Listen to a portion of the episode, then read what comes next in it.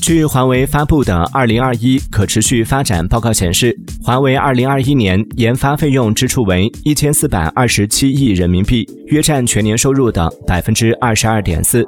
在全球员工保障方面，投入达一百五十多亿人民币。华为员工学历构成上，最常见的学历是硕士，占比百分之四十六，比去年进一步提升。其次为本科，占比百分之四十一，博士及以上占比百分之四。其他占比百分之九。